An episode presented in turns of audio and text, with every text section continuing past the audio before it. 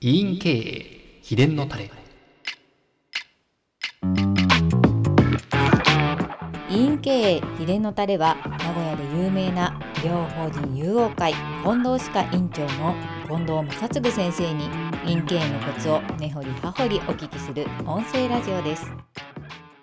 その人がどんなお父さんお母さんに育てられてるか、うんうん。どんな土地で育ってね、うん。どんな空気吸いながらっていうことが、うん。うんその人の人間を形作ってきてるわけでしょ、はい。そしたらその人の性格が推測されるわけでしょ、うん。その性格推測される性格に合わせてこちらははい。いろんなコミュニケーションのメニューがあってその中から、うん。あじゃあこの人はこれみたいなのをん。自分で出していくわけね。はい。そうするとその人にとって一番それがん。なんとなく安心できる、心地のいい話の展開になっていくと、んその人はあここへ来たらなんかいい感じだなっていううん。第一印象を持つわけでしょ、うん。そこまでがまず僕の第一の仕事なのね。ああ初心の人と会う時。はあはそれって先生初心に入る前段階ってなんかこう準備されたりとかするんですか？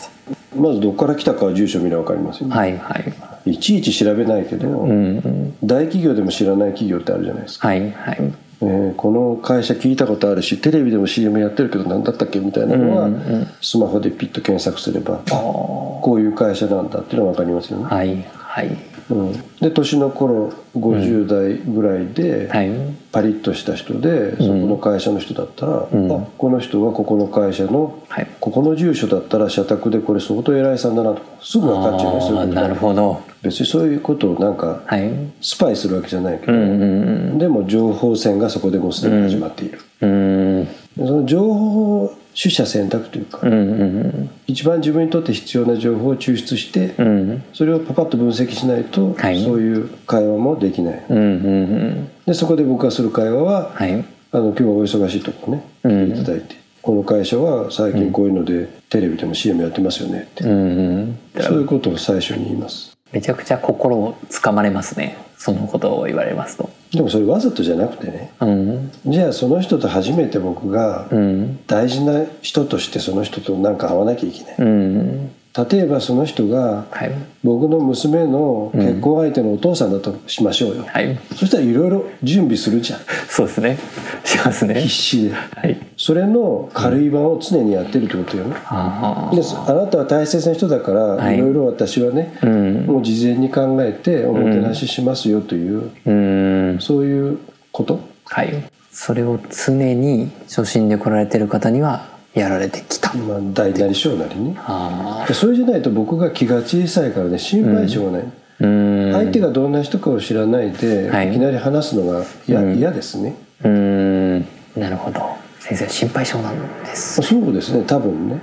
心配性っていうか、はい。そんなに神経質ではないんですけど、うんうん。気が小さいので相手のうん。ポジションをはい。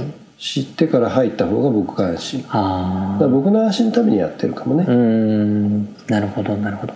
もう今僕から見る先生は本当にオーラをまとってるような感じでこうすごく自信に満ち溢れてるような感じが。いやいやいつもおどおどしてね、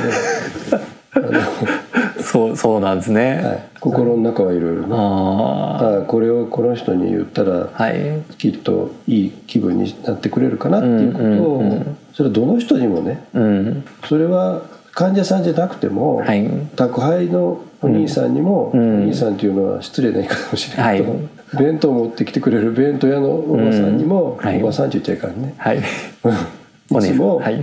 気持ちよく来て気持ちよく帰ってねと思うう、ん。でもそうですね。僕もあの10年ぐらい近藤歯科さん通わせていただいてますけど院長がそういう配達員さんとかに対しての対応もそうですけどここに出入りする方々に対する対応が段違いに丁寧というかすごい気を使われているのが伝わってくるような対応別に丁寧ではないですけどね。あ多分ポイントが抑えられてるんでしょうね、うん。うん、そうですね。不快感を全く感じたことがないのでそこに関して。例えば佐川急便の人が来たら早く帰りたいんだって佐川さん。は次のとこ行かなきゃいけないから。はいはいはい。だから僕は受付に「早くやってやれよ」って早くハンコをしてあげなさいよって言って。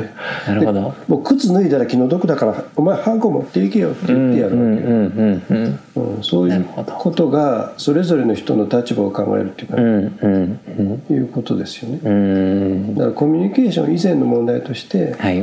自分がやられてほしいように人にするってことだよね、うんうんうん。なるほど。まあ、それは毎日従業員に言ってますけどね。ああなたがしてほしいことを人にしなさい。あうんうん。あなたがされたら嫌なことは人にしちゃダメと、うん。そこの視点を徹底されてるわけですねね、なかなかそれはしてくれないですけどね、まあ、100分の1ぐらいしてくれたら嬉しいなと思いますけどね、うんうんなるほど。先生はその常に意識しながら相手がどうしたら喜んでもらえるかっていう意識はしていないでも。あもうしてないんですね。本能的行動ですね。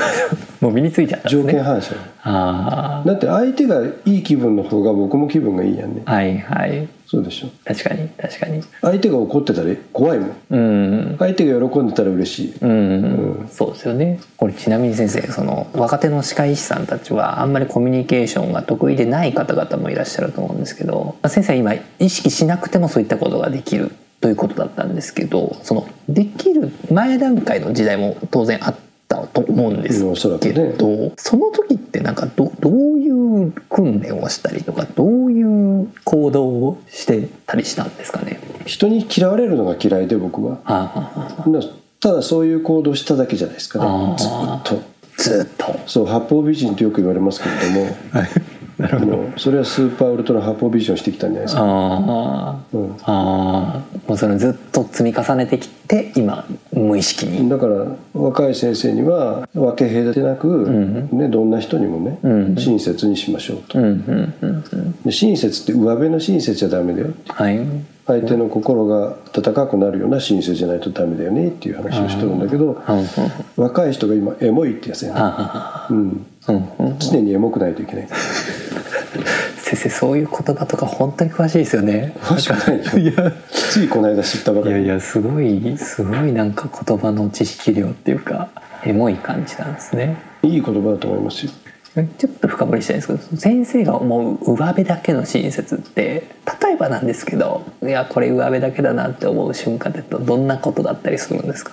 あ今日はお疲れ様でした。お大事にって言ってはい。言うだけみたいな。目を見てないとか目で追わないとか、あうん、あはあはあ。は例えばうちで帰られる時に患者さんが。うん「お疲れ様でしたお大事に」って言ってうん。出てくわけでしょ患はい。者さん。が、はい。口では言っててもうん。何かカルテかなんかに記入してて、うん。で患者さんは出てく時にはい。自分の上着が向こうにあって取れないとか。ねああ その口で「お疲れ様でした」って言ってて、はい。じゃあ使ってるんだったら上着ぐらい君が取りなさいよと、ああなるほど。当たり前なんだけどねそんなこと、うんうんうんだからサービス業としてのうんはいいろはの意がうん。全然できてない。大体医療機関でそういうとこが結構多いんですけどうね、んうんうちはそういうことはもう本当にはい。厳しく言いますね、うん患者さんが忘れ物しました、うん。例えば。それはお前らが悪いと、うんなるほど。忘れ物を君たちがチェックしてうんうん。タクシーの運転手さんだって言うじゃないですか。忘れ物ないように確かに確かに。ね、でも忘れ物されたらうちなんかじゃあ函館の人が来て忘れ物したら函館まで宅配で送らなきゃいけないでしょ、はいそうですね。そうですね。困るよねそんな、はい困りますね。それが健康保険証だとか大事なもんだったら大変だよね。うんうんうんうん。なるほど。じゃあまあそういう本当に声かけだけじゃなくってチェアの空間とかの全体をちゃんとまず患者さんにお尻を向けるなといつも言ってますね。あちゃんとそちらを見てなさい。あはいはいこけるかもしれないじゃない目の前で、年配の人だったら、なるほど。あなたの身内だと思ったら、はい。もしねうん。体が不自由な、うん。全力で転ばないように気をつけるよね、うん同じことをするだけ。でも確かに言われてみたら身内で大切な人だったらそうしますもんね。そう。身内で意味がわからない人が若い男女だったら、ん。あなたの彼氏や彼女だと思って、ん。しかも知り合ったばっかの、うん。うん はい。もう飽きてきたんじゃないやつね、はい。そう大大大切にしたい時期ですね。そうそうはいはい。そしたらもう全身全霊で相手に気になれようとするだろう、うんうんまあ、それやるだけだよ簡単に言うとなるほど。それはすごくそれを小出しにするだけよ毎日毎日うんうんうん。そういうことね。それを常に意識をしてくるっていう。それをどんな人に対してでもやっていけば、うんうん。自分に危害を加える人はちょっとねそれは排除しなきゃいけないけど、うん。はい。別に普通に出会う人に対してやっていけば、んそれはあらゆるところで気分がいいうん。ことになりますよね、うんうん。買い物に行ったって、はい。丁寧に接すれば向こうも丁寧にしてくれるじゃない、うんうんうん。で丁寧にしても丁寧にしてくれない人がいたら勉強になるじゃない、うんうんなぜここのお店はこんなに社員教育悪いのかなって。ああそれもでもこんなにお客さん来てるのは、うん。じゃあきっと安いのかなとかああ勉強になるよね。そういうことですね。常に勉強されるわけですね。そういういろんな場面場面まあで人の振り見てね我が振り直せって言ってね、うん。ことわざにあるようにですうね、んうん。そういうことですね。いやでもありがとうございます。近藤千佳さんが流行られている理由が全然医療の話はしないでしょ僕、うんはい全然そうですね。医はい。療は良くて当たり前、うーんうんうん。悪きゃまあそれはもうそういう人たちはあんまりね、うん。もう相手にしてないんだよね僕、うん。少なくともちゃんと医療のできる人を、はい。そういうことですねに喋りたいです、うんうんうんで医療がちゃんとできないんだったらまずはい。練習してんうん。上手くならなきゃいけませんよ、うんうん。そういうことがやっとできてきて、そしたらそこでゆ心にゆとりができるよね、うんうん。心にゆとりができた時にはい。やるべきことは、うん。その人とはい。やっぱり気持ちよく出会い気持ちよく別れることをうんうん。日々やること。うんうん。それのレベルをどんどん上げていく。はい。はい。もうそうするともうね、はい。次回から喋ることないよねもうほぼこれが全てだから。ああ、はあはあはあはあで今日で終わりみたいなふとちょっと困るよね丸さん。そうですね。まあでもここが一番最初がまず真髄が語られたわけですから、もうそあの。それだけですよ。もうそれやってるだけだもん毎日毎日。あまあでもその根幹のお話が聞けて非常に参考になりましたし。こういうふうにこれについて語ったことは今までなかったかもしれないんで、あー。まあ、自分としてはねちょっとこう、なんか毒が出て気分がいいみたいな感じがありますね、い。やそれは良かったです。良かったです。でもこの情報を聞いていただいたリスナーの方々でなんか明日から参考にしてみようとかちょっとこう意識してみようっていう方々も非常に多かったんじゃないかなと思いますので。あらゆるビジネスに関係あると思いますけどね。そうですね、この話を歯科医師の先生から聞くっていうのはすごいなんか新鮮な感じがしますね。うん。はい他の業界でやっぱり人を相手に仕事されてる方々から聞くのはまあまああったりはするんですけどここまで徹底してコミュニケーションのことを歯科医師の先生がしかも三十数年やられてきてるっていうのは、まあ、そこにすごく差別化のポイントがあったんじゃないかなと。これはお金はかからないのでね。うんそうですね。ぜひやってほしいですあー確か経費はかかりませんから。そうですよね。本当にそうですね。自分の身一つですもんね。ありがとうございます、まあ、今日はこのような形で患者さんとのコミュニケーションということで近藤歯科の近藤先生にお話をいただきました。また次回機会がありましたら別のテーマでまた深掘りをさせていただきたいなと思いますのコミュでニケーションだけでもねはい。365日喋れますから。はい。そうですね。これだと飽きちゃうんでね。そうですね。ちょっとまた違う角度はい。でまたお話聞かせていただければと思いますありがとうございました。はい。本日はありがとうございました。またよろしくお願いいたします。失礼します。はい。失礼いたします今回の音声はいかがでしたか？この音声ラジオは不定期で配信しております。